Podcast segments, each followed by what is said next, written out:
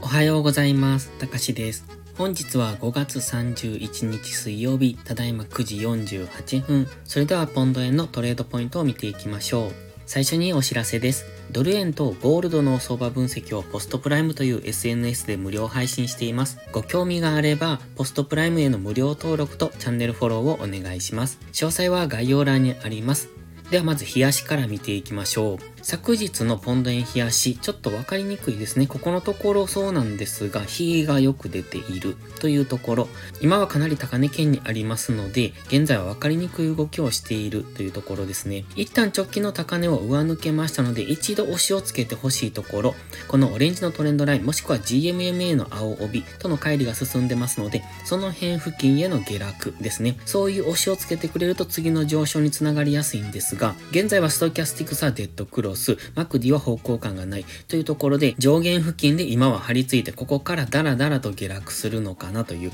そんな印象が持てますね。ここのところを連続、昨日もそうですし、その前もそうなんですが、実体のないローソク足になっておりますので、一旦はこの辺りで上げ止まりと考えておくのが良さそうです。ただ、もう一度高値を目指して、再び下落ということも考えられますので、今は基本的には上昇トレンド中ですので、このトレンドには逆らわないのがいいと思います。もし下落を狙う場合ですと、しっかり根拠を持ってですね、寝頃感でこの辺りから下がるだろうとか、そういう感じじゃなくて、しっかり下落のパターンとか、下落の兆しが出てから、そこからのエントリーをしていかないと、まだ上昇する可能性もありますので、その辺りは注意ですね。チャンネル登録してね。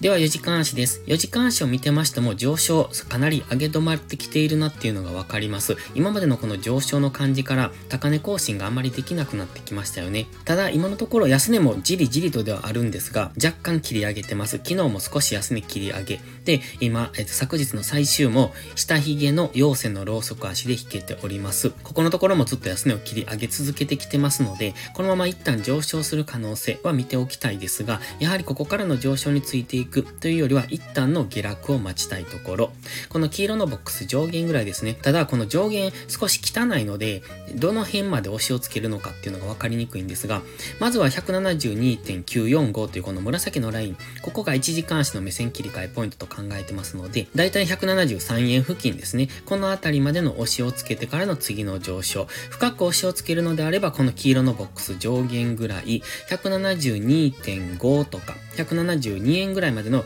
押しをつける可能性もありますので、今は4時間足の GMMA に近くなってきてます。この GMMA 接触したところからの上昇になるのであれば、一旦は173円ぐらいまでの押しを待っておく。で、そうなるとこのオレンジのトレンドラインですね。この辺りまで押しをつけたところ、もしくは1時間足の目線切り替えポイントぐらいまで下落してきたところからの次の上昇の流れに乗っていくのがいいと思います。ただ、日足のストキャスティクスはデッドクロスしてきておりますので、まだもう一段の深い下落っていうところも考慮しておきたいです。基本的には押し目買いですので、先ほども言いましたけれども、安易なショートエントリーは危険だと思います。そして、日足のトレンドラインっていうのがここの辺りになってくるんですね。ですので、その辺ぐらいまでの押しをつける可能性は考えておきたいですね。ここから値幅調整をするのであれば、171円ぐらいまで下落する可能性もあります。ただし、じりじりと下げてくれば、この横横の動きでトレンドラインにタッチするような動きになるかもしれませんので、今は基本的に上昇トレンド中、その中で調整の下落を今からするのかなというところに来てますので、その辺は念頭に置いておいてください。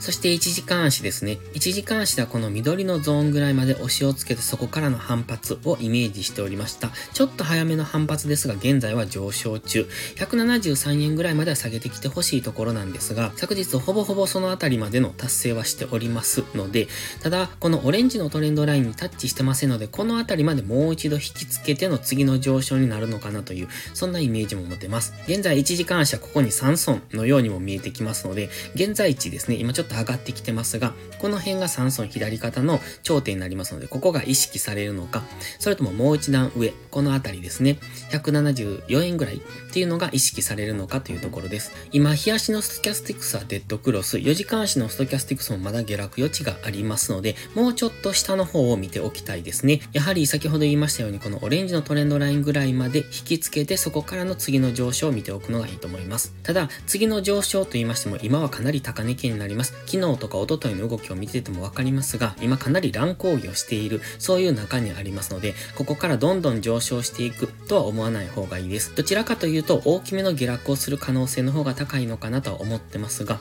今のところ底堅く推移してますので、その下落期待っていうのも中途半端なところからエントリーすると、そのまま上昇に持っていかれますので、そこは注意。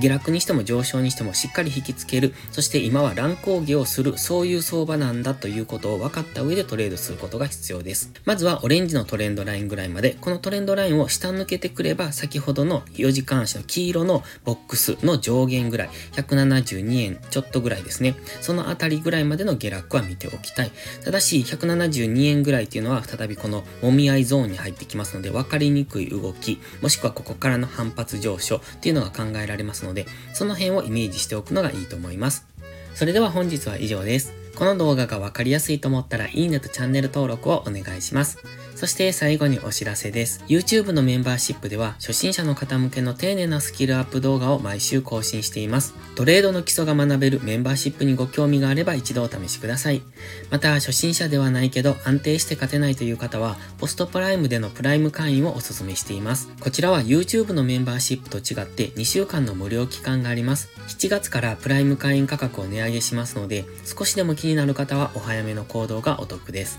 今登録すれば値上げ後も今の価格が適用されます。ぜひ無料期間を有効にご活用ください。詳細は概要欄にあります。それでは本日も最後までご視聴ありがとうございました。たかしでした。バイバイ。